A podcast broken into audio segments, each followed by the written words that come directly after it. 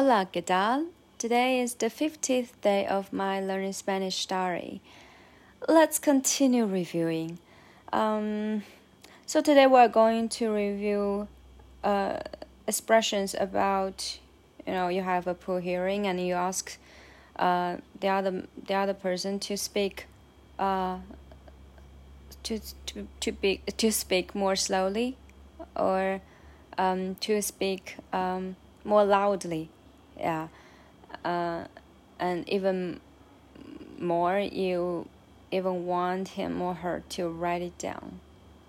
Yeah. Okay so it's about poor hearing and um, ask for uh, repetition in another way. Okay so uh, the first two is about speak could you speak um, more loudly? You can uh, you can say más alto, por favor, más alto, más alto. Más means more, yeah. Alto means higher, or you know taller.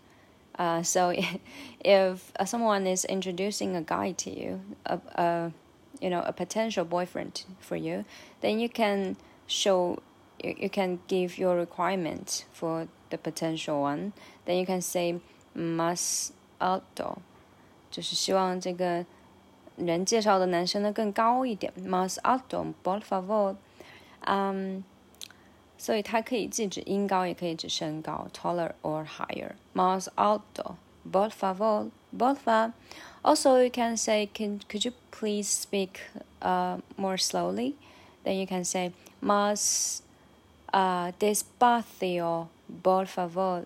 Despacio is a name is a is a name of a song, right? A very famous zumba song in Spanish. Okay. Mm, despacio means slowly. Yeah, más means more again. Más despacio, favor.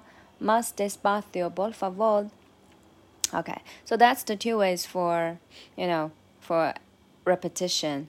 Yeah, in a slower way or in a higher a higher way.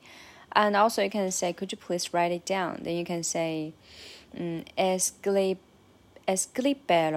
por favor, muchas gracias. Escríbelo, esclipero. Um, notice the intonation is that the stress is in uh, gli. Escríbelo, da da da da. Escríbelo. Um, so it's quite similar to a transcription, right? Script, uh, or subscribe, scribe, script. So S C R I B, I think it, they, they share the same roots in both Spanish and English. Uh, means write. So escribelo means write. Write it down, please. Very, thank you very much. Muchas gracias. Remember, um, you know, because asking them to write down um, is a little bit more, you know, need to be more polite uh, because it, it's a little too much for them to do. Again, for you, right?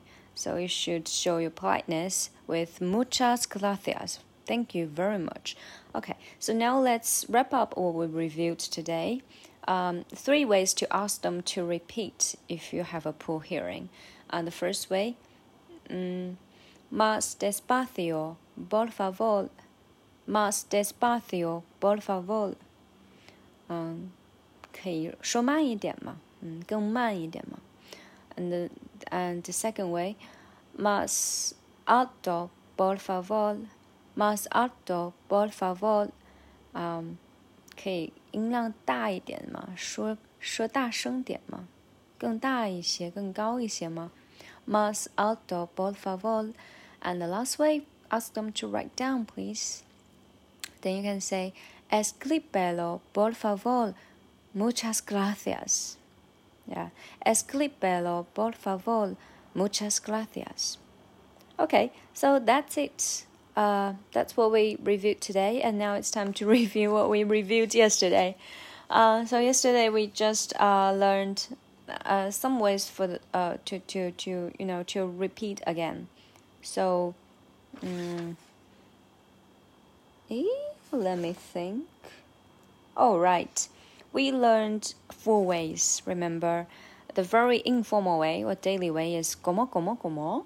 Yeah, it's very casual and relaxed. Um, another way is quite quite formal. Um, get, get, or pardon, pardon. Um, oh, by the way, pardon is more formal, and get shows some strong uh, strong emotion here. Mm, mean, meaning you're very surprised. Yeah, get. It can't be true. Yeah, something like that. You're kidding me. Get out of here. Yeah, something like that. Get. So it's quite strong. And como como como is more daily. Yeah, and pardon pardon um, is quite formal here. And also we learned uh, uh, another time thing, please. Yeah, another. Uh, let me think. Uh, otro. Mm, vez. Oh, otra. otra. Okay, other 就是 O T O T R A. Otra. Otra vez. vez. Another time. vez means time. vez means time. Otra vez, por favor. Otra vez, porfa. Otra vez, por favor. Perdón. Como, como, como. ¿Qué? Okay. so, yeah, that's it for today. Thank you and see you tomorrow. And by the way, um, I just uh, noticed that some of you guys have subscribed to my uh, official WeChat account. Yeah, and fortunately, I uh, I can reply you. Mm, in two days, but unfortunately, I can only reply you once. Actually, I have more words to to to say to you. So if you are here today, we go.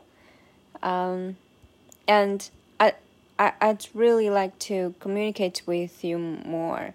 So if you if you are hearing this wiggle, uh, could you please uh, send a message on on me via Bilibili or here, yeah, so we can communicate further in, in a further way, yeah, and hope one day maybe we can meet at Bar- Barcelona, yeah. Okay, I'm really looking forward to this day. See ya. Bye.